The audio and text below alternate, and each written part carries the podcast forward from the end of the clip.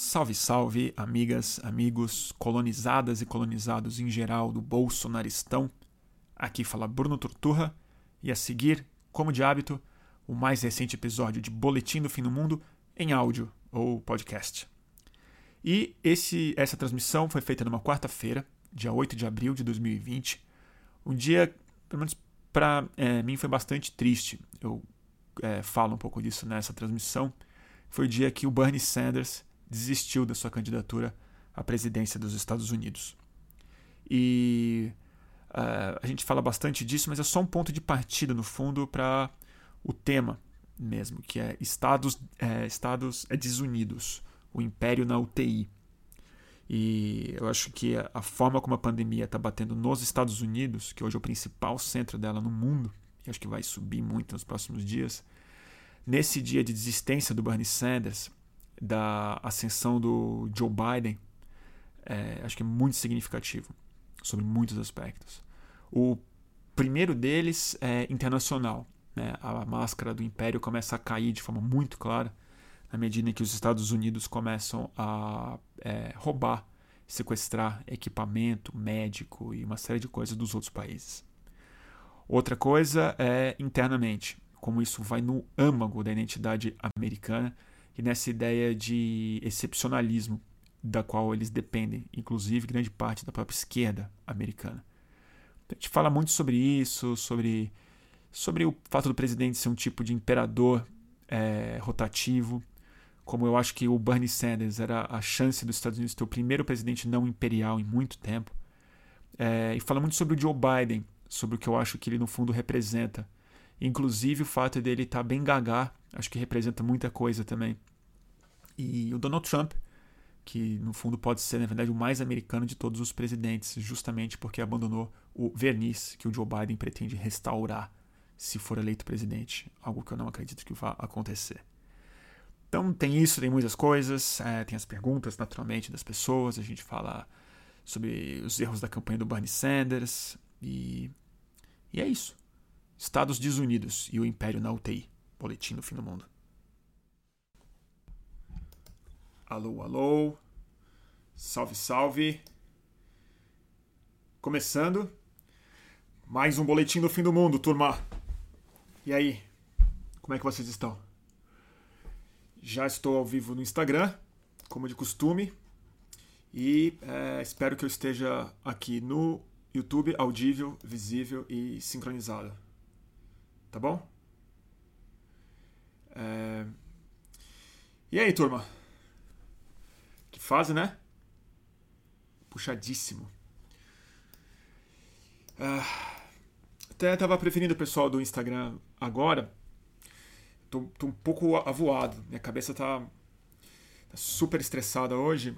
E eu acabei que eu nem pensei direito no que eu ia falar. Porque eu, foi a questão do Bernie Sanders hoje, né? Me deixou muito triste. Foi um dos piores momentos da, dessas últimas semanas para mim, pelo, pelo menos, foi ver o discurso ao vivo do Bernie Sanders hoje, é, enquanto eu preparava o meu almoço. E chorei, foi bem, foi bem triste mesmo. Eu já sabia que, eu já meio imaginava que não ia dar muito certo, já imaginava que ele não ia conseguir. Já estava um pouco escrito esse roteiro depois da Carolina do Sul e do que, que os democratas fizeram para recuperar para montar esse, essa grande organização anti-Bernie Sanders, né, que foi super efetiva. Mas e também acho que houve falhas da campanha dele, falhas um pouco até um pouco óbvias, um pouco fáceis de, de ler para quem é, talvez não tivesse tão envolvido no movimento lá. E acho que isso na verdade diz muito sobre algo que eu vou tentar discutir hoje aqui, que é uma coisa mais geral sobre os Estados Unidos e o estado dos Estados Unidos hoje. Mas o que me fez ficar mais comovido com o Bernie Sanders foi a fala dele mesmo, não foi a atitude dele de se retirar da campanha.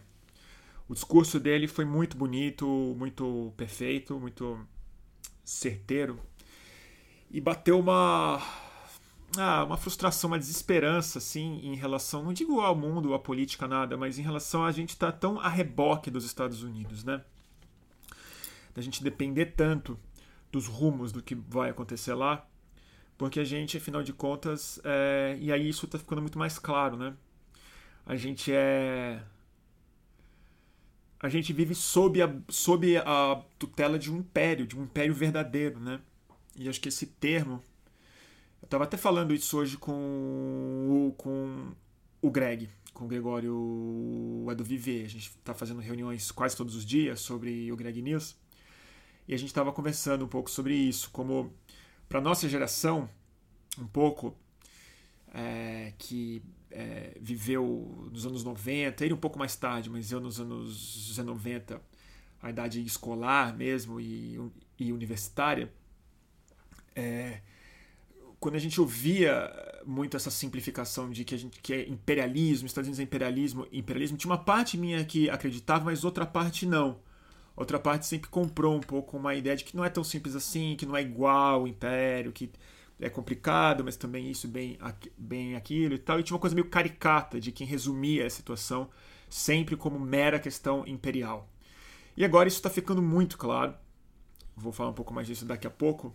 Mas o que mais me comoveu é que assim a visão que o Bernie Sanders oferecia genuinamente, ela foi a única vez que eu vi um candidato americano e eu lamentavelmente sigo muito política deles porque eu, enfim, me interesso, acho interessante mesmo é, pela primeira vez eu vi um político americano chegar próximo da indicação a uma vaga, sobretudo para disputar contra um, uma figura nefasta e, e, e, mórbida como o Donald Trump, é, em que genuinamente ele era o primeiro candidato não imperialista que eu vi falar. Ele não vendia uma ideia de Estados Unidos mitológica. Ele não vendia a Constituição americana como um documento sagrado os fundadores do país como essa espécie de santos é, democráticos, esses homens geniais que criaram uma moldura perfeita em torno da qual toda a liberdade humana emanou a partir de então. E ele fazia um discurso, o Bernie Sanders, anti-imperialista, reconhecendo o primeiro, o primeiro candidato que falou que ele, como presidente, como líder de um movimento, não de uma nação, tentaria é, quebrar o poder do complexo militar industrial americano que é a, a base do império. E ao mesmo tempo ver ele falando isso, se retirando de uma campanha, enquanto a pandemia está prestes a bater na sua pior semana, e eu acho que lá, né? E eu acho que isso tem tudo a ver com a retirada dele. Eu acho que ele possivelmente ele teria esperado um pouco mais, caso ele não tivesse pleno conhecimento de que em 10, 15 dias os números de mortos nos Estados Unidos vai tomar uma proporção inédita na vida deles, na, na, na história deles, no território americano. Né? É, e esse trauma, eu acho que vai inviabilizar muita coisa, sobretudo a continuidade da campanha democrata de, de primárias, e vai afetar profundamente o discurso político em torno da convenção democrata nos próximos meses. E que, na minha opinião, inclusive, pode tirar até o Joe Biden como cabeça de, de chapa, dependendo do que, do que acontecer, eu acho. Palpite meu. Mas dito isso, a, a minha grande comoção foi ver realmente uma voz da razão, um socialista é, de, né, muito verdadeiro, assim, com espírito socialista, né, que reconhece assim, o, o, que a beleza da política e até do país dele é, está na, no poder da sociedade e não no poder da, do mito em torno da bandeira americana. E aí eu queria falar um pouco disso do Bernie Sanders, é, sobre uma ideia que que está por trás dessa mitologia americana, que para mim ele representava a antítese disso, que é o, é o excepcionalismo americano. Talvez alguns de vocês conheçam essa expressão, não sei se todo mundo, porque eu acho que tem que tem que ser muito junkie de política americana para para ouvir essa expressão muito. Mas eles sempre falam isso, o excepcionalismo americano.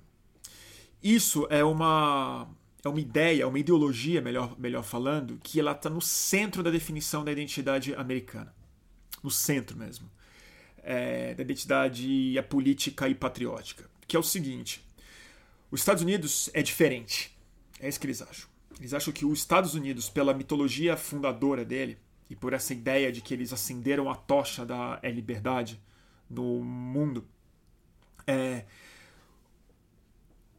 a presença imperial deles não é reconhecida como império, eles não se, nunca se chamam disso, não reconhecem isso, não, não são capazes de introjetar essa ideia dentro da identidade política americana, porque os exércitos, por piores que eles sejam, por mais crimes que eles cometam, por mais abusadores de direitos humanos ou de ladrões de território e promovedores de ditaduras, sempre existe uma narrativa nefasta que eles estão, no fundo, é combatendo.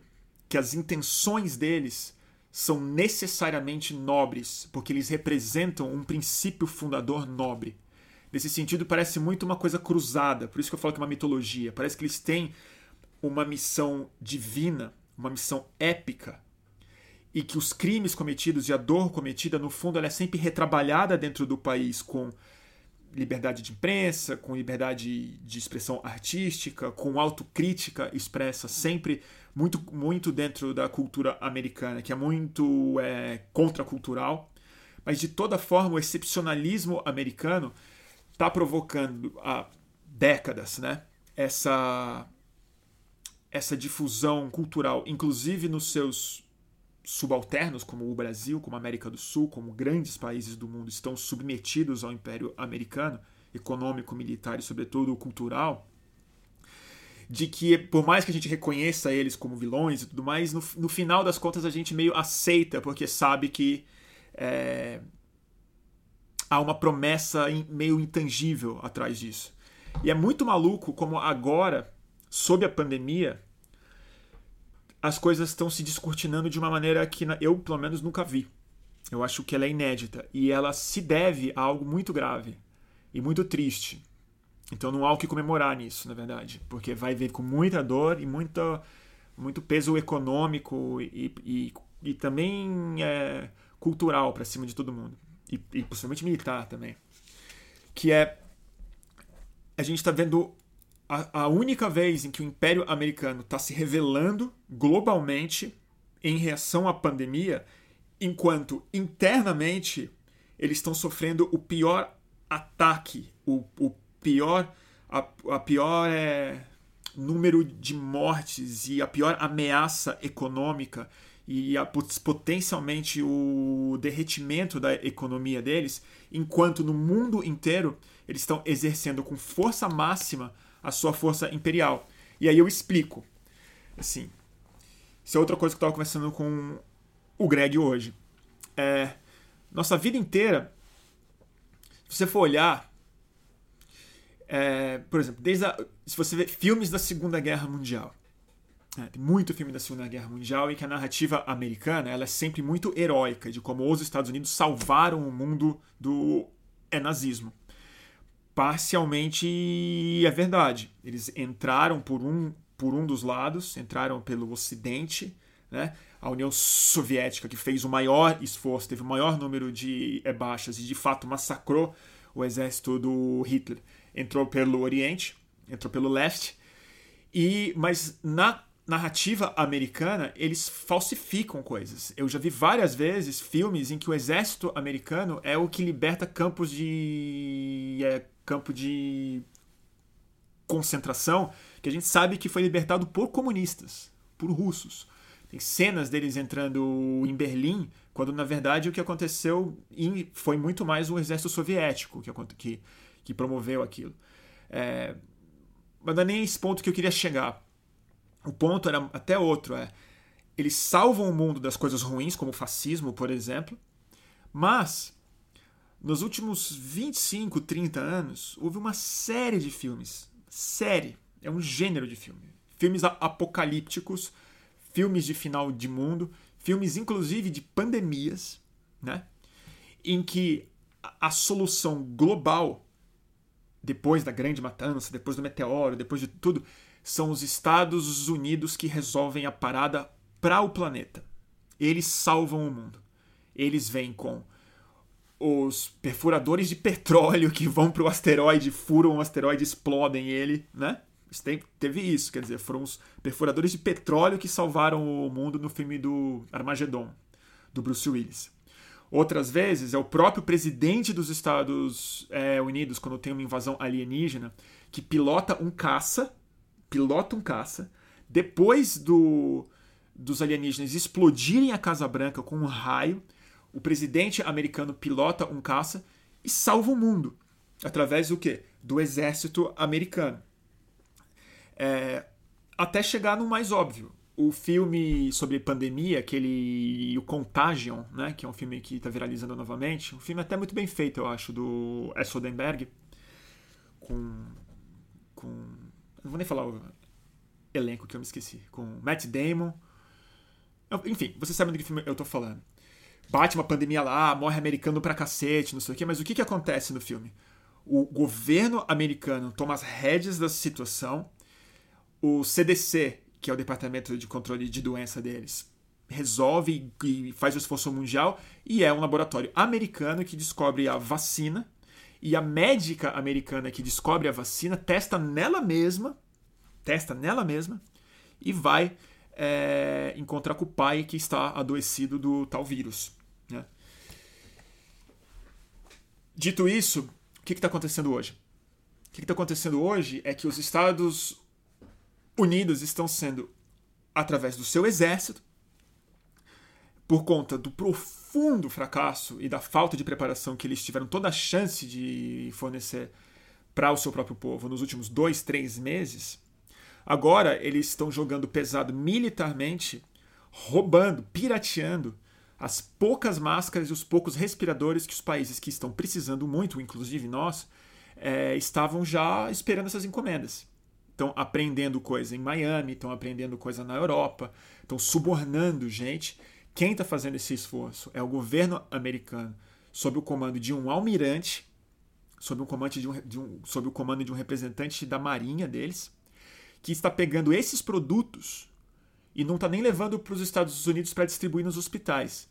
Ele está dando na mão de seis empresas privadas que estão vendendo esses materiais com lucro, com margem de lucro, para os hospitais e os estados estão precisando disputar esses equipamentos.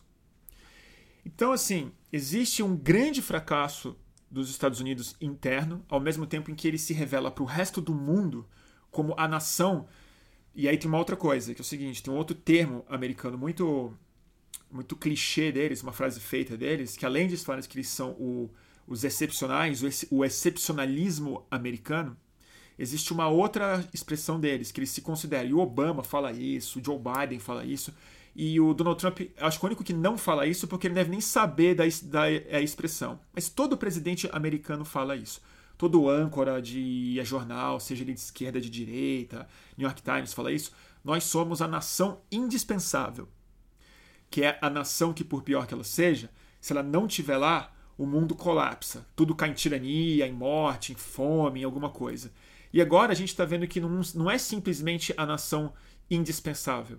É a nação parasítica. É a nação que está mais atrapalhando o esforço global de a coordenação dessa pandemia e os esforços independentes de países com recursos muito menores de terem acesso a meia dúzia de máscara e de respirador feitos na China, diga-se de passagem.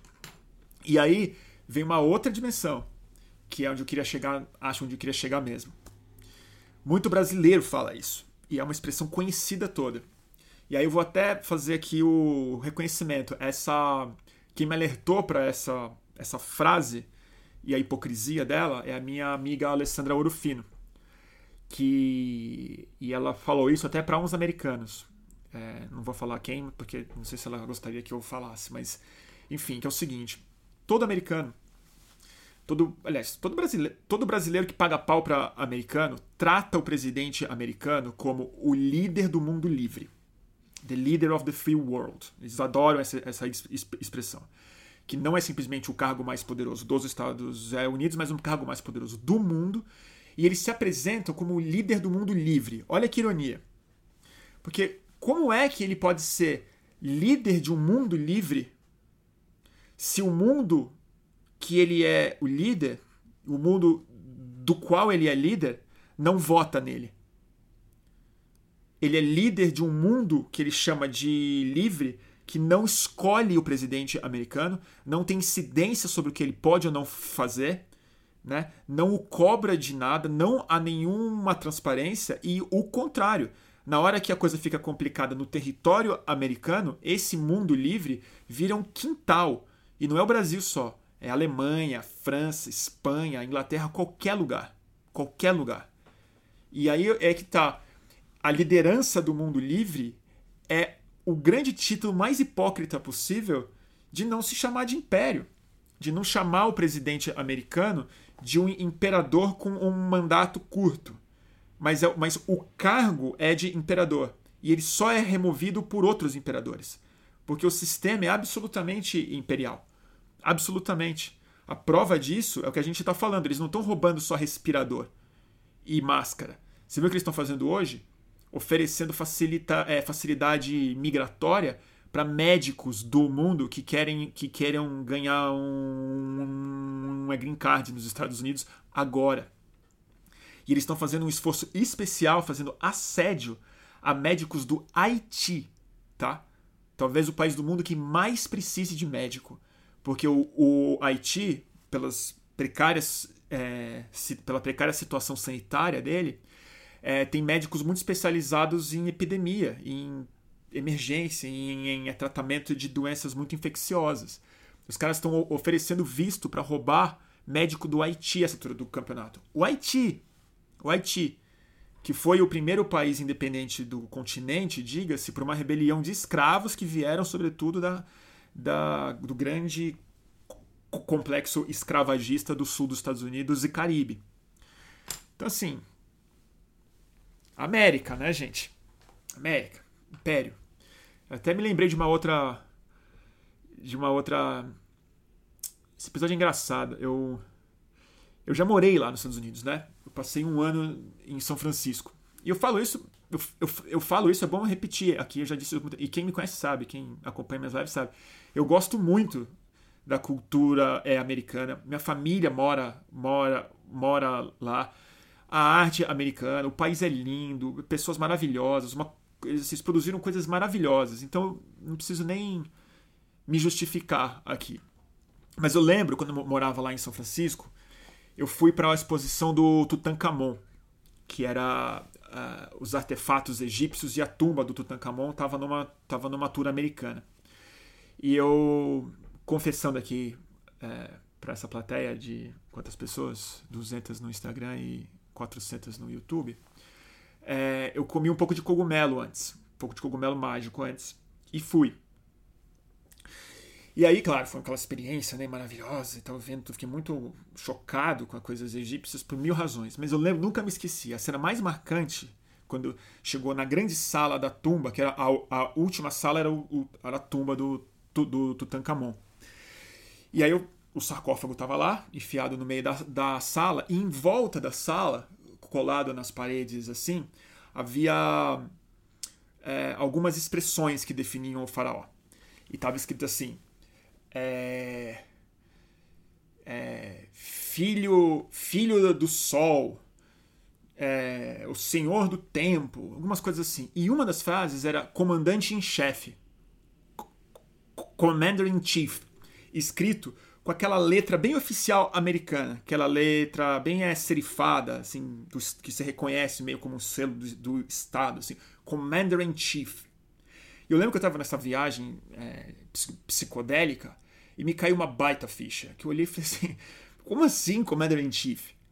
Não faz o menor sentido. Um faraó ser comandante em chefe. Esse foi um cargo inventado nos Estados é, Unidos com um significado muito específico. E aí você vê que na curadoria de um museu de altíssimo nível de São Francisco, com a exposição mais importante é, arqueológica que eles receberam, possivelmente na história deles, ninguém achou estranho que atribuíram ao faraó ao faraó a definição mais é, bem acabada de um déspota, de um país mobilizado para construir a tumba do faraó nas pirâmides, o Deus na, na terra, uma submissão religiosa do Deus encarnado na forma de faraó, que ninguém achou estranho atribuir ao cargo, no fundo, do presidente americano. Que todos eles, repito, menos o Bernie Sanders, dizem que a maior honra da vida deles e o principal trabalho do presidente americano, todos eles falam isso, é ser o commander in chief, é ser o comandante das tropas americanas. E é aí que eu queria falar mesmo, porque se isso não é um império, eu não sei o que, que é. E mais importante, os Estados Unidos agora está vivendo um colapso de segurança nacional. Eles estão vivendo algo que ameaça intrinsecamente a integridade econômica, social, política deles sob a pena de perder centenas de milhares de pessoas, ou 100 mil, 200 mil pessoas. Mas a gente sabe que dezenas de milhares de americanos vão morrer e vão morrer logo. E se eles não se cuidarem, vai ter uma segunda onda e vai morrer mais depois. E o motivo pelo qual isso vai acontecer é não só uma incompetência política absoluta do commander in chief deles, que é um palhaço, que é um, como eu falei na outra live, é um fantoche de si mesmo. Ele se manipula numa coisa meio Escher porque ele é um lutador de luta livre fake, ele não é uma pessoa, né? ele é uma mentira genuína, impo empossada, mas claro que não se esperava nada dele. O que se esperava é que esse império, que construiu o maior exército já visto na história humana, com arsenal atômico, cujo orçamento sozinho é maior do que a soma dos nove outros abaixo dele, incluindo, obviamente, Rússia, China, França, Inglaterra e Alemanha. Juntos. E esse país não conseguiu dar conta do quê? Da promessa principal do Bernie Sanders, que hoje renunciou, que é pegar, quem sabe, parte desse investimento de um complexo militar e industrial, esse complexo para a manutenção não de um império, mas de uma identidade onde o, o, o, o presidente é o commander in, in é, chief de, um, de uma força que não serve para nada, na verdade, que vai atacar quem com essa força toda, não conseguiu fazer o quê? Garantir saúde pública Garantir respirador, leito de UTI, máscara, máscara cirúrgica. A turma em Nova York está fazendo máscara com camiseta para guardar máscara cirúrgica, que é um paninho para os seus médicos. A cidade de Nova York, que para todos os efeitos é a capital financeira e cultural do império, né? É uma loucura. E aí o que, que acontece? Esse exército americano não tem o que fazer. Essa força, essa máquina imperial não tem como voltar para dentro do seu país e organizar a sociedade produzir hospital de campanha, não tem o que fazer. Não tem o que fazer. Então, assim, é, é uma. É o império na UTI. E o que eu quero dizer com UTI mesmo não é só uma metáfora é porque a única saída para ele conseguir se manter como a potência, e não digo como nação indispensável, porque isso já foi, isso acabou já faz tempo, mas é o seguinte: é... o único jeito é uma situação de tratamento intensivo, de um tipo de intubação, de remédio, de cuidado, de estado de exceção político que qualquer pessoa que analisa frontalmente a questão, re reconhece que seria necessário, mas não é o que está acontecendo. Porque essa máquina já está produzindo efeitos políticos por enquanto, e provavelmente eles vão se acelerar muito, que é para intensificar o processo imperial para fora do país como forma de, é, de, de se validar e de conseguir recurso, mas internamente também é sentar bem as estacas no capitalismo de desgraça, no capitalismo de desastre, que é o que já está acontecendo na hora que eles pegaram, por exemplo, esse orçamento de estímulo econômico, que eles estão falando que é para salvar a economia, e eles juntaram numa, num projeto de lei só, emergencial, mais de um trilhão de dólares direto para banco, empresa e para garantir a continuidade do processo de acúmulo de capital, e a outra metade do pacote de é, estímulo econômico para famílias sem emprego. Né? E algo que deveria ter sido absolutamente separado. Eles sequestraram um trilhão de dólares para as empresas americanas no meio dessa grande catástrofe humana que vai acontecer daqui a muito pouco tempo. A gente já está vendo. Mas a, é, a outra questão onde eu queria chegar mesmo, e aí é, é especialmente triste de falar, porque eu vou ter que meter o pau no Bernie Sanders, também é que isso é tão, tão, tão irritante para quem está de fora que todas as, todos os políticos americanos que eu mais respeito, inclusive o Bernie Sanders, quase todos os é, jornalistas americanos que eu respeito, inclusive alguns assim que eu, eu realmente sigo, praticamente ninguém, e o Bernie Sanders certamente não, ninguém levantou o assunto de que os Estados Unidos estão roubando, sequestrando, pirateando material. No máximo, eles denunciam que eles estão sendo dados para empresas revenderem para hospitais através do exército. Mas ninguém fala, a gente está roubando esse respirador do Brasil. Então, o excepcionalismo americano é parte da identidade, inclusive de quem é progressista e de quem fez o movimento do Bernie Sanders. Que não consegue chegar nessa hora e falar: desculpa, gente, mas eu sei que a gente precisa de respirador, mas esses eram do Brasil. Até nessa hora, eles são, in, são império. E é isso que eu acho que vai acabar acontecendo lá. Não sei, mas uma das coisas que pode acontecer é que assim, aqui no Brasil vai ser horrível. Vai ser horrível. Na Europa, é, tá sendo hor horrível. A Itália, a Espanha, a França, a Inglaterra talvez sofra pra caralho daqui a pouco, espero que não, mas talvez sim. O Brasil vai ser muito pesado, talvez o pior país, ó. espero que não, mas talvez sim. Agora, de todos esses países, Europa incluída, todos esses países sabem o que é o trauma.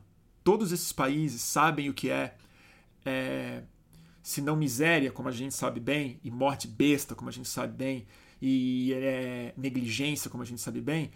A Europa sabe o que, que é morte em massa, o que, que é bombardeio, o que, que é guerra, o que, que é fome pra gente remediada, entendeu? O que, que é ter que ficar em casa trancado, entendeu? Os Estados Unidos não. Isso pode ser de mais do que um trauma humano. Isso pode ser, na verdade, uma das coisas mais sérias que pode acontecer, que é um trauma na identidade dos Estados Unidos. O excepcionalismo americano vai ser exatamente o que pode causar uma ruína cultural deles, uma ruína econômica, mas uma ruína psíquica. Porque é o excepcionalismo americano que, não analisado, não observado, provocou essa tragédia lá dentro. Isso é tão evidente que até agora, por exemplo, a nova narrativa do Donald Trump é exatamente se isolar mais como excepcional, como líder do mundo livre, como qualquer outra coisa, e está culpando quem? A OMS. Está culpando a Organização Mundial da Saúde. Falou que vai tirar o dinheiro da OMS porque é culpa da OMS que passou as orientações erradas para ele. Entendeu? E essa ideia não é uma ideia fake news, ela está sendo difundida profundamente nos Estados Unidos.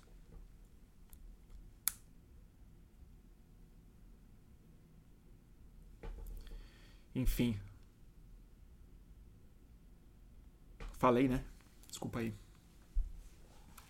Sei lá. Viajei muito. É engraçado que as perguntas que vocês fazem são ótimas. Eu tô falando querer saber a minha idade. Tenho 41, gente. Faço os 42 esse ano. Nasci em 78, 1978.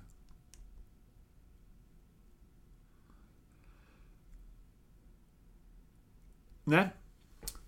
Líder do mundo livre.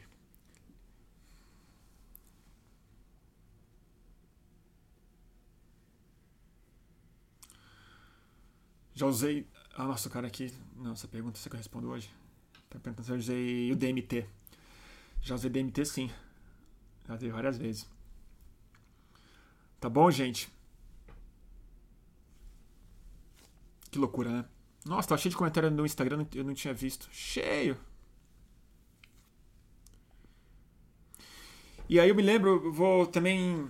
Vou dar uma, uma pequena ostentada aqui.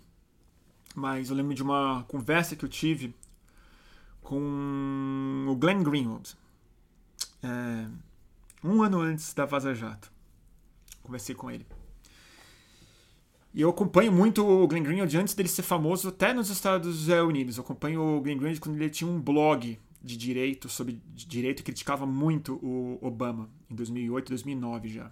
Eu acompanhava ele. E o Glenn tem uma, uma coisa muito importante, que eu acho que é nesse sentido parece com o Bolsonaro. Ele fala que o Donald Trump, na verdade, essa coisa do excepcionalismo, essa mitologia americana religiosa autocongratulatória, de que os founding fathers e a, narrativa, e a grande eloquência americana, na grande narrativa americana, essa, o excepcionalismo, né? Nós somos intrinsecamente bons, mesmo quando a gente erra, a gente supera, melhora e chega num lugar melhor e tal. O Glenn nunca comprou essa ideia. O Glenn sempre soube que ele é um império. Ele é muito mais da turma do Noam Chomsky do que da turma da MSNBC, como a gente sabe muito bem. E aí, o que, que ele acha? Que ele acha não. Quando Donald Trump foi eleito, e até hoje é assim, a grande frase que todo mundo fala, isso não é a gente. Todos os americanos falam, this is not us. Nós não somos assim. A América não é isso. Então eles acham que o, que o Donald Trump é um ET. Ele é, um, ele é uma verruga que apareceu num sistema político é, perfeito de checks and balances e, e, separação de poder e laicidade e, e, e secularismo e que o Donald Trump ele tem que ser removido. E toda. E aí, eu cheguei nesse ponto que eu acho que eu queria falar mesmo, que é o seguinte: o Glenn acha o contrário. E eu concordo com o, o Glenn. Que é. Talvez o Donald Trump seja o presidente mais americano de todos os tempos. Talvez ele seja o presidente americano sem a cortina. O presidente americano que não finge ser a nação indispensável, que assume que ele é o império que ele fala: me dá essas máscaras aqui, foda-se, entendeu? Eu vou jogar bomba no general iraniano na cara de todo mundo. Eu vou lá pegar o petróleo, entendeu? E vou fazer eles pagarem o preço da minha guerra, entendeu? E nós somos o melhor mesmo. Aqui, America First sempre, fora mexicanos, entendeu? Talvez ele seja o mais americano dos presidentes, e porque as pessoas estão vendo sem a mitologia na frente, é que elas acham que ele é um monstro, mas na verdade ele pode ser simplesmente as vísceras e não o ET. E aí onde eu quero chegar com isso? A grande tragédia do Bernie Sanders sair hoje é que o Biden ele não é um candidato do establishment democrático. Porque ele, na verdade, ele é um político que nunca conseguiu ganhar um estado antes. Ele nunca se elegeu para muita coisa fora do estado dele, que é de Delaware. Delaware. Não é que ele se elegeu em Illinois, Nova York. Ele se elegeu num estado que é um bairro, na verdade.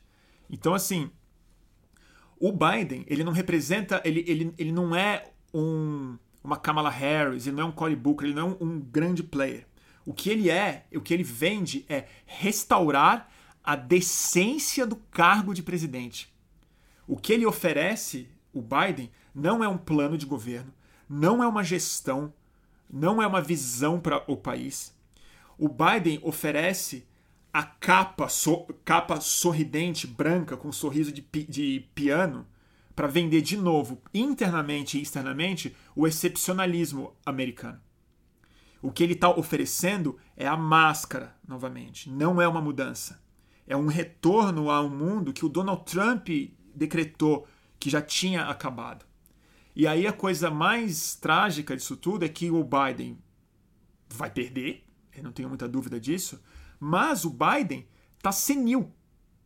E a coisa mais maluca é, é o seguinte: faz sentido que a pessoa que tá, cuja única proposta é restaurar a decência do cargo de presidente da República está senil.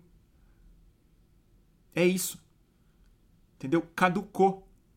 Essa visão, essa mentalidade, ela está esclerosada. Ela acabou. Ela não conecta mais ideia, não consegue mais falar em público. Ele não consegue mais ser o orador dessa visão mais. Entendeu? E é interessante que o, o Obama de quem ele era vice-presidente, foi o último presidente americano com a máscara.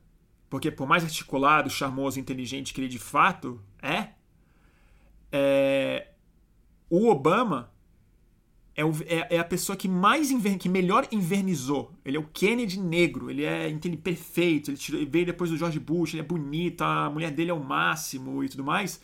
Mas foi o Obama que vendeu a nobreza americana começando guerras, cinco, seis guerras com a CIA, usando drone, jogando bomba em casamento, entendeu? Não tomou uma atitude, melou a conferência do clima de do, de do, tô muito gago, de 2012 que era na verdade a mais importante em Copenhague, quando a gente tinha a chance de fato de fazer o acordo que poderia mudar as coisas, entendeu? Não, foi antes, foi 2009 Copenhague, não foi? Foi antes. O Lula foi para Copenhague, puto da, da vida. Me lembro disso. Não foi 2012, não, foi antes. Enfim. Agora, o Biden é isso. Por isso que é, é chato que o Bernie Sanders sai agora. É trágico. E eu, novamente, vou repetir, eu chorei quando ele saiu. Porque quando você vê, você fala, caralho, ele era o pós-presidente americano. Talvez ele fosse o primeiro presidente americano e não o primeiro imperador americano, não o último imperador americano.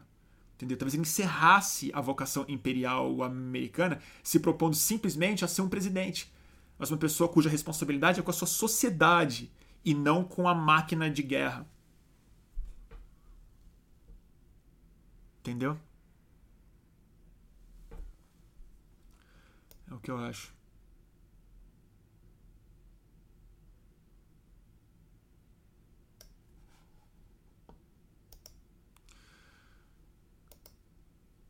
É isso aí. Tive que tirar um bot aqui do YouTube. Tem muito bot, é isso? Era só um ou, ou tem vários?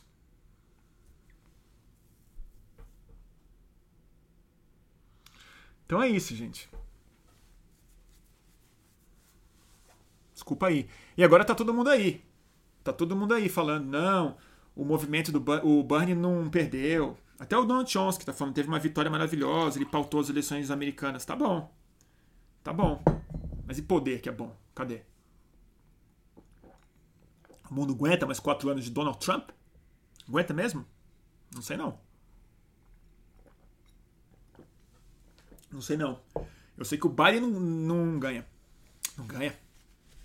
Ganha mesmo. Isso aqui vai ter eleição.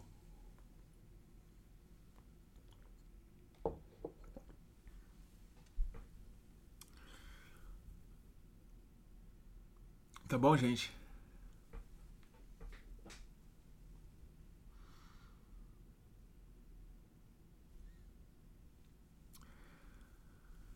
Ai, ai. que mais? Ah, ah. Oi, Luísa. Tudo bem? Luísa Duarte tá aí. Você ia falar dos erros da campanha do Bernie. Talvez seja bom comentar. É verdade, né? Eu, eu comentei um pouco dos erros da campanha do Bernie. Preciso uma preciso botar na cabeça um pouco mais centrada para falar direito. É, deixa eu pensar. Eu acho o seguinte. É uma coisa que eu já repeti algumas vezes aqui em outras situações, sob outras circunstâncias, mas eu acho que vem do mesmo princípio. É, no Occupy Wall Street, em 2011, de novo, vou dar uma ostentada. Eu, eu fui para lá, eu acampei lá. Fiquei uma semana lá na praça. E a fala mais importante que teve lá, e todo dia tinha fala muito legal lá. Vi o Jesse Jackson, vi, vi Angela Davis, vi o David Graeber, muita gente falando na praça. Fiz live lá. É, mas a, a, a, frase mais importante foi dita pelo Slavo Zizek, pelo Zizek. Ele falou uma coisa muito essencial. Ele reconheceu que estava tudo muito bonito, muito importante, que aquilo seria, aquilo era o que precisava acontecer, mas ele deu um grande alerta e esse alerta não foi escutado. Ele falou: "O único risco que vocês correm aqui é se apaixonarem por si mesmos." Ou seja, que esse novo ativismo numa sociedade hiperindividualizada, muito focada no protagonismo individual e na espetacularização isso foi o que eu interpreto disso, tá? Na espetacularização, até porque eu vivi muito esse processo e fui vítima dele também. Da espetacularização individual do seu ativismo através de rede social, de essa sensação muito precoce de protagonismo histórico que essas manifestações dão na gente. Ele previa que isso seria algo que faria muito mal para o movimento e que ele se desarticularia muito rápido e não deu outra. Essa ideia de não ter liderança, na verdade, é um jeito de se disfarçar de tipo, eu não aceito ser é liderado. E isso aconteceu muito rápido no Occupy. Ele não conseguiu produzir liderança e organização, na sua maioria. E ele esvaziou como movimento cultural, não como movimento é, político. E houve grandes ecos disso. Um dos grandes ecos disso positivos foi a campanha do Bernie Sanders. A campanha do Bernie Sanders ela é uma herdeira do Occupy no sentido melhor da palavra mas ela, eu acho que a campanha do Bernie Sanders não aprendeu a lição mais importante do Zizek que avisou na praça. A campanha do Bernie Sanders se apaixonou por si mesmo. o tom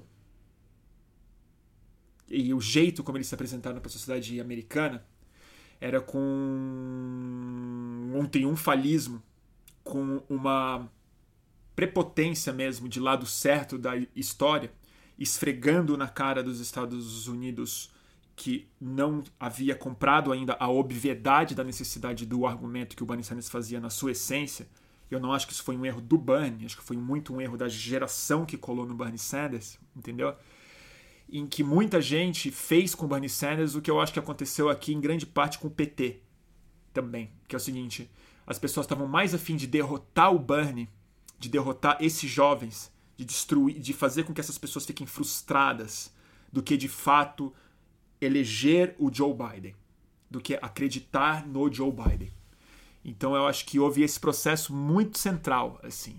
Tipo, muita gente mais velha quis derrotar esses jovens. Porque eles eram chatos. Porque eles eram se achavam, porque eles eram exibidos. Porque eles eram arrogantes. Porque eles eram um monte de millennial chato, entendeu? Na cabeça do velho, não na minha cabeça. Mas isso aconteceu.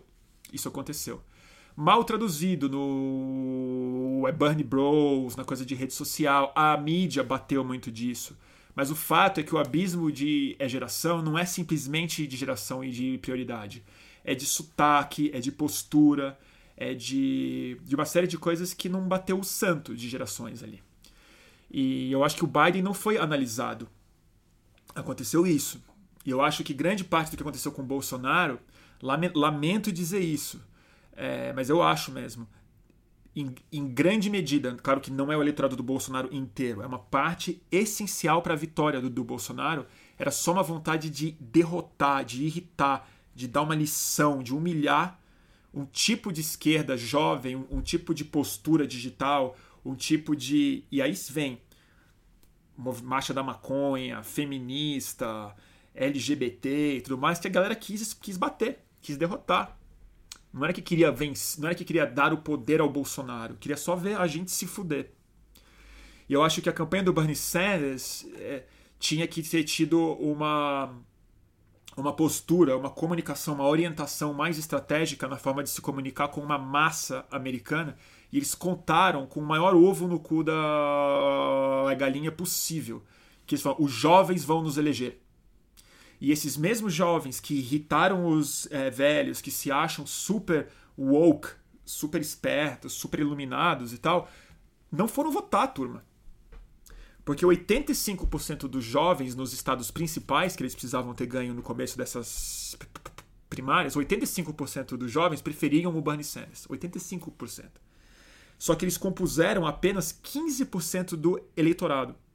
E eu não estou falando de jovem de 16 a 24 anos, eu estou falando de jovem de 16 a, a minha idade. A 40 e poucos anos de idade, era considerado jovem. Essa porcentagem foi 15% do eleitorado. Quem foi votar em massa foram os de 60 para cima.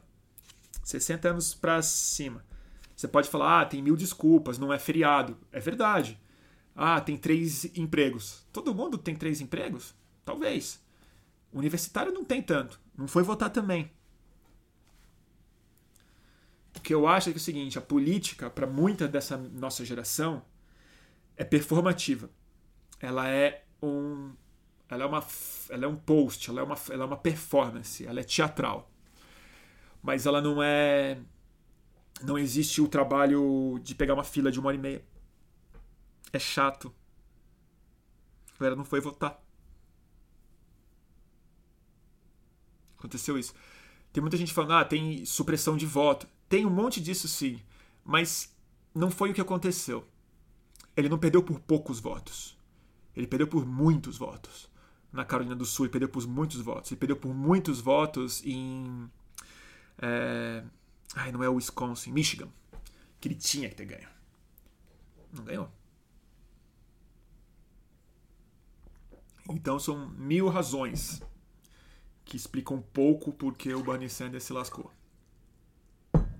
E a gente junto, né? Lamentavelmente, porque como colônia de império que a, que a gente é, buraco americano é super nosso.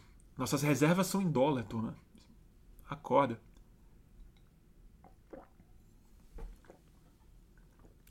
Tá bom, gente?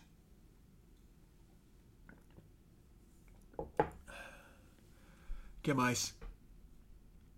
Não, gente, não é uma cerveja, não. Hoje é, hoje é água. O pessoal tá perguntando aqui no YouTube. Não é água, não toma mais. A outra vez que eu tomei, tomei uma rogada na semana na live passada, fiquei com soluço. Eu morro de vergonha de ficar com soluço em live. o Copa Imperialista, o Pedro falou. Copa Americano, pode crer. Eu devia ter feito um flyer com um copo americano arrebentado. Muito boa. Água me deixa gago. Uh, o Lucas tá falando. Você não sabe de nada, Lucas. Eu era muito mais gago. As lives me ajudaram muito a ficar menos gago, porque agora eu sou obrigado a falar pra caralho. Pelo menos eu pego um pouco mais de prática. Mas antes era terrível.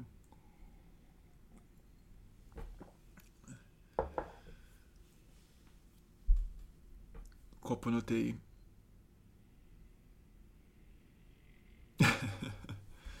tá bom, gente? O que mais, hein? E tem gente mandando pergunta aqui no Instagram, deixa eu ver. Tem isso, né? Dá pra mandar pergunta. E. Tá bom? Ai, ai, que mais, gente? Ah, o Thomas tá falando que ele é mais gago do que eu. É mesmo, Thomas? Tomás, é difícil para você? Eu, eu, eu, já fui bem mais gago. Na minha infância, eu não, eu não abria a boca para falar com gente que eu não conhecia. Nunca levantei a mão numa sala de aula na, na minha vida. Até hoje eu não consigo fazer, fazer a pergunta em público. Levantar a mão numa. Por exemplo, eu, eu, eu sou jornalista há, há quase 20 anos. É, eu, eu nunca fiz uma pergunta numa coletiva. Eu vou em coletiva só para assistir. Eu fico tipo, não é, não é comigo. Não consigo.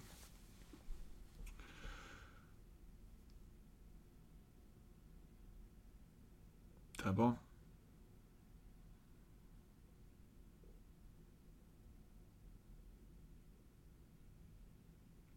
O Caio falou uma coisa importante aqui. Bruno, você viu o lance do meme Ok Boomer? Da juventude tirando onda dos, dos mais velhos? Completamente. É o backlash do OK Boomer, a derrota do Bernie Sanders. Em parte. Em parte. Teve muita imprensa que jogou muito pesado com o Bernie Sanders. Muito pesado. Foi uma combinação de fatores. Eu estava me referindo especificamente aonde eu acho que o erro da campanha do Bernie Sanders reside. Só isso. Acho que, claro, qualquer situação drástica, histórica como a que a gente vive, tem múltiplas causas, né? Então, toda vez que eu estou falando isso, sempre lembrem que eu estou falando de um, de um, pedaço, né? Que não é uma não é isso que causou a derrota do Bernie Sanders, assim como não tem a bala de prata que causou a vitória do é Bolsonaro. Por isso que não dá para culpar a, a imprensa é culpada pela eleição do é Bolsonaro. Não é, mas também é. O, o PT não é culpado pela eleição do é Bolsonaro. Também é. Ah, o Haddad não teve culpa. Não. Mas teve. Fazer o quê?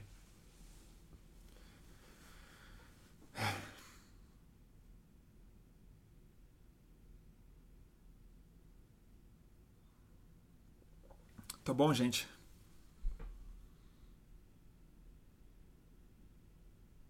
Que mais? Acho que é isso, né? Tô querendo fazer lives um pouco mais curtas, pessoal. Por conta. Pra, pra, até para poder fazer mais, né? Mas vamos ver. Vocês querem falar mais, mais, mais alguma coisa? Hoje eu li, hoje eu li muito, pouca, muita, muito pouca pergunta.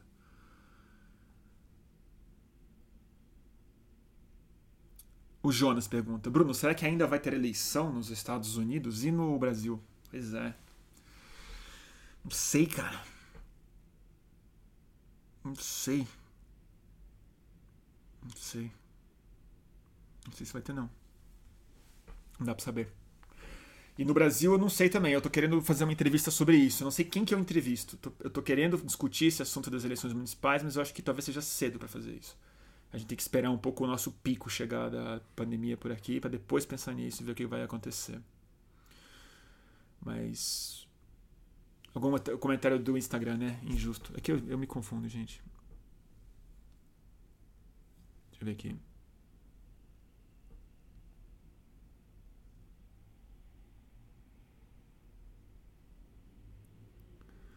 Deixa eu ver aqui. Deixa eu ver aqui. Deixa eu ver. O Frederico Almeida perguntando: Você não acha que a vivência no ambiente virtual e a velocidade das coisas que os millennials estão acostumados não dificulta o envolvimento em processos democráticos que são longos e chatos? Acho. E acho que não é só a coisa virtual, não. Eu acho que a coisa do protagonismo individual e do perfil é muito mais importante do que a velocidade. Acho que o fato da gente conseguir a, sensação virtual de protagonismo histórico que as redes sociais nos oferecem provoca no cérebro uma sensação muito semelhante à da militância.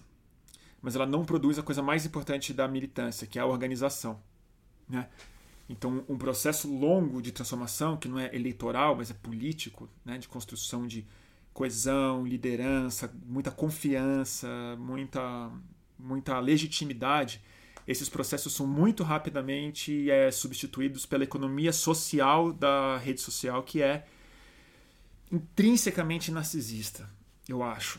E, e, essa sensação de protagonismo histórico que essas redes oferecem, protagonismo político, é uma militância masturbatória, né? Ela é autorreferente e ela é de pequenas vitórias, pequenos orgasmos de participação, múltiplas vezes ao dia, mas ela não produz coesão, não produz encontro, não produz muito, muito é, contato.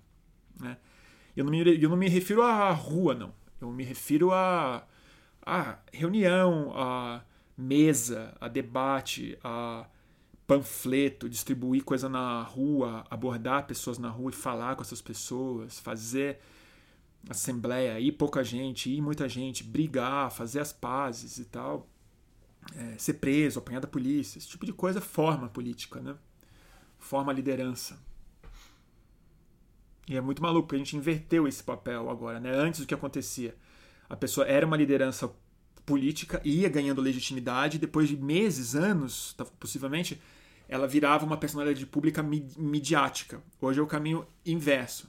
Você não produz uma liderança política aparentemente no Brasil se ela não viralizar antes nas nossas novas mídias. E aí, depois dessa nova mídia, que você testa ela se ela vai funcionar como uma liderança institucional. Então, o, o caminho que muita gente está tomando, sobretudo no fascismo brasileiro, MBL, Carla Zambelli, Janaína Pascoal, todas essas pessoas foram protagonistas históricas midiáticas e depois entraram na política. Esse caminho inverso, acho que ele é muito disfuncional, porque ele produz um tipo de liderança política vazia, narcisista, acostumada com um tipo de atenção que não é de gente, é de perfil. E o Bolsonaro talvez seja a versão mais acabada disso, né? Porque ele é perfil antes de existir. O... É perfil, ele é só um avatar mesmo, né? Sempre foi vendendo essas babaquices dele. A única coisa que ele é liderança política mesmo é de milícia, né? Mas não é por isso que ele foi eleito. Não foi isso que ele vendeu. Um pouco foi, né? Mas.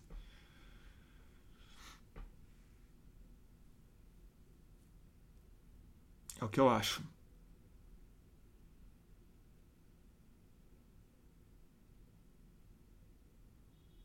Tá bom, gente? Ai, ai.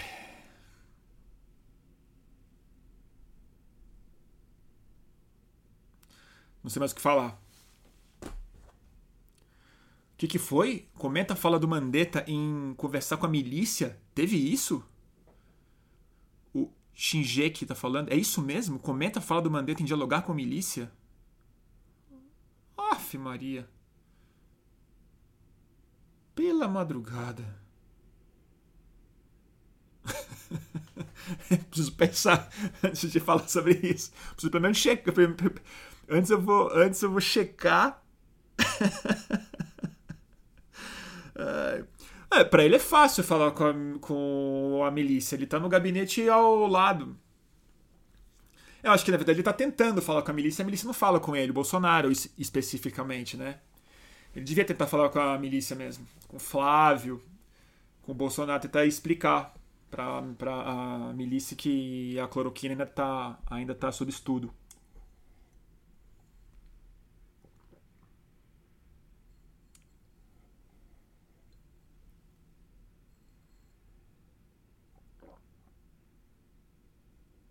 Tá bom? Puta que Ah, com a milícia e o crime, né? Falar com a milícia e o crime.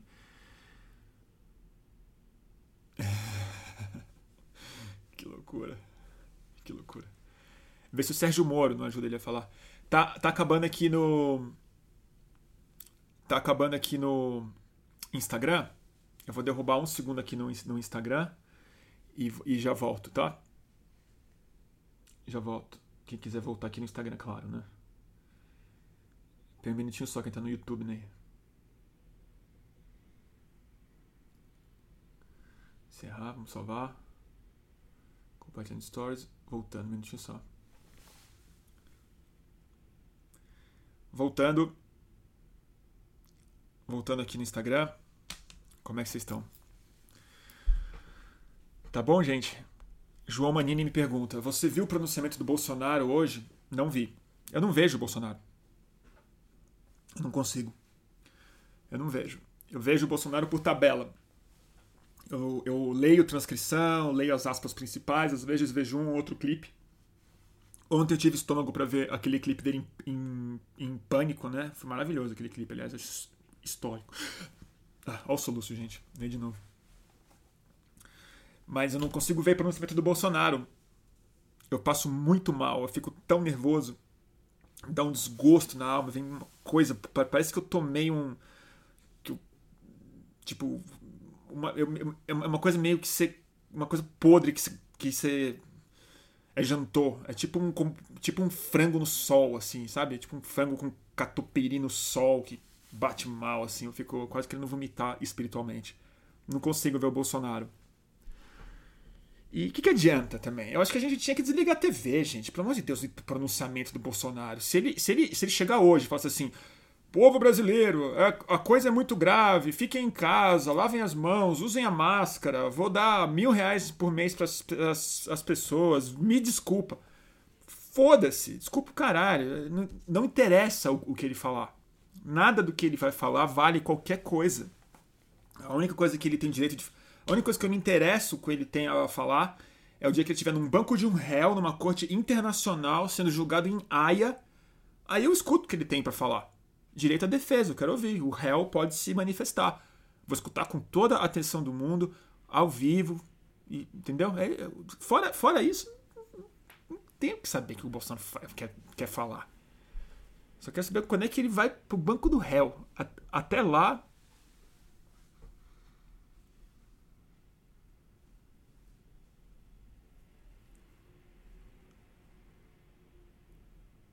Não me interessa.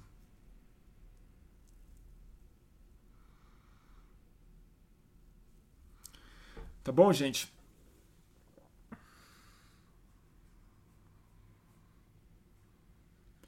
É isso aí. Então tá, gente. É... Eu vou, vou encerrar. Tô bem cansado já. É, amanhã. Ah, vou recomendar aqui algumas coisas. É, não sei se vocês tiveram a chance de, de assistir. Eu postei, eu tô fazendo essa, essa, essa série do tem alguém em casa, que são essas entrevistas remotas que eu, que eu, eu tenho feito.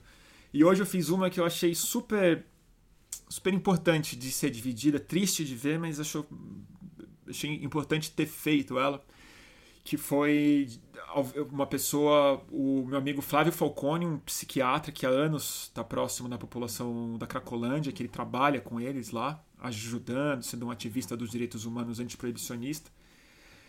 É, estava lá acompanhando o fechamento do último equipamento de saúde pública que a prefeitura mantinha na Cracolândia, onde outrora foi o Braços Abertos.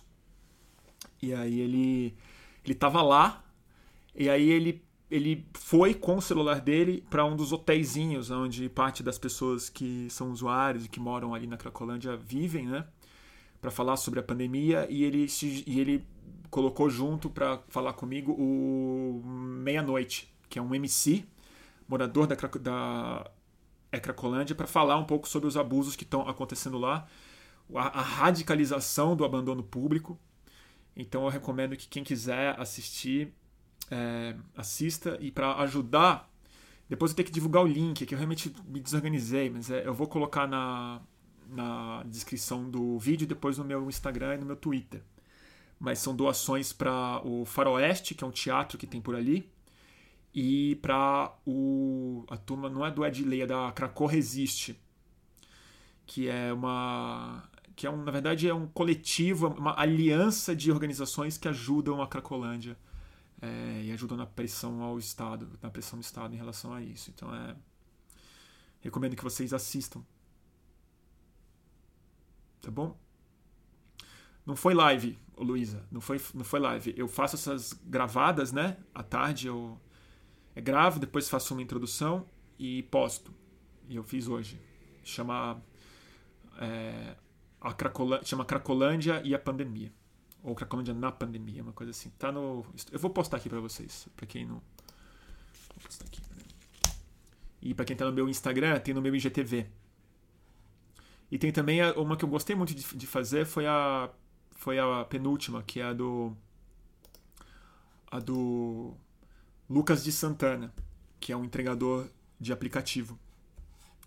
Também super, super ilustrativa. Deixa eu pegar aqui do Flávio, peraí. Flávio Falcone e Meia-Noite. Que é o. Nosso, o chapa lá. Tá aqui, ó. Postei. Tá bom, turma? Então tá. Peguei pesado com a América, né? Mas é isso. É o que eu acho mesmo. Fazer o quê?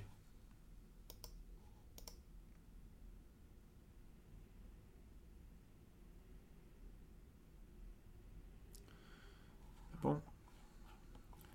Hoje eu não vou. Ah, vocês estão perguntando o que, que eu achei do Augusto, né? O Augusto na CNN. Eu vou falar. Eu, bom, eu acho que o Augusto tá indo bem, tá ótimo. É, eu acho que ele ainda tem ele tem que pegar mais. Ele tem que ficar mais à vontade no vídeo. Acho que ele ainda não achou o. Não achou o. Porque ele é muito confortável. O Augusto das pessoas que eu já entrevistei, que eu converso que ele, ele flui, ele fala, ele é ótimo e tal. E acho que ele ainda está é, achando a, a fluência dele. Mas os argumentos estão ótimos, ele está indo bem e tudo mais, muito querido mesmo.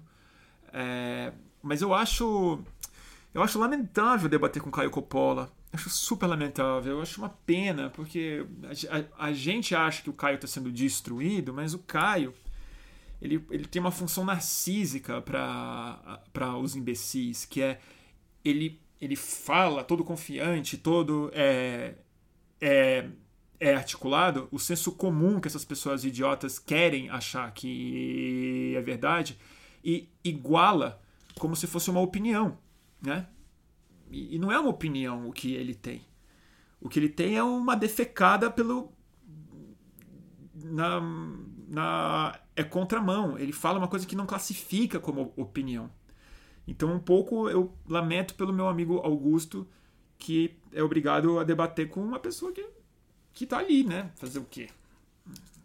Caio, Caio da Coppola. O que eu lamento é que a CNN dá espaço pro Caio, porque não é possível que não dá pra arrumar uma pessoa é, é, uma, uma pessoa que junta dois fatos para produzir uma outra verdade ali, para debater com o Augusto, para defender alguma outra coisa, para defender cloroquina, é foda, né?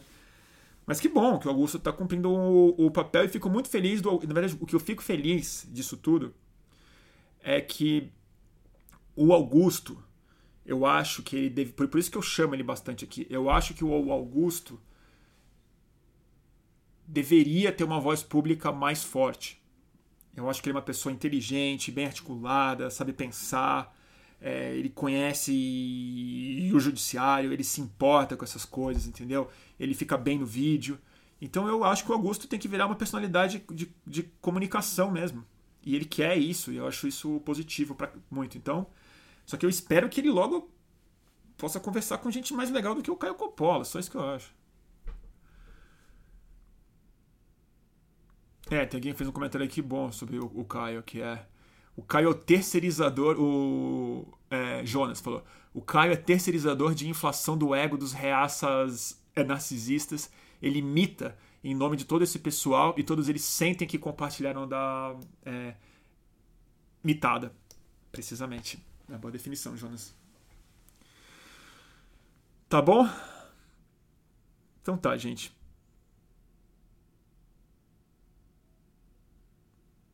Tamo nessa. Tá bom, turminha? Então tá. Eu vou. Vou nessa. Não tô dando dica de, de livro, como eu te falei antes, como eu falei para vocês antes, eu não, eu não tô lendo nada. Não tô conseguindo ler. Não tô nem ouvindo música. Então tá, nos próximos dias a gente faz outra live, tá bom? Eu vou ver se eu faço uma. Amanhã é difícil, a não ser que caia um meteoro. Longe do Brasil, né? Porque se cair aqui também não vai ter live.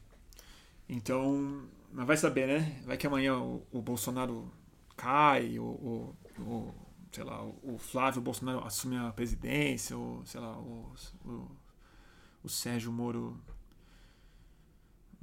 sei lá, vai para STF. Tá bom, gente? Então, fiquem, é, fiquem bem, se cuidem e a gente se fala em breve.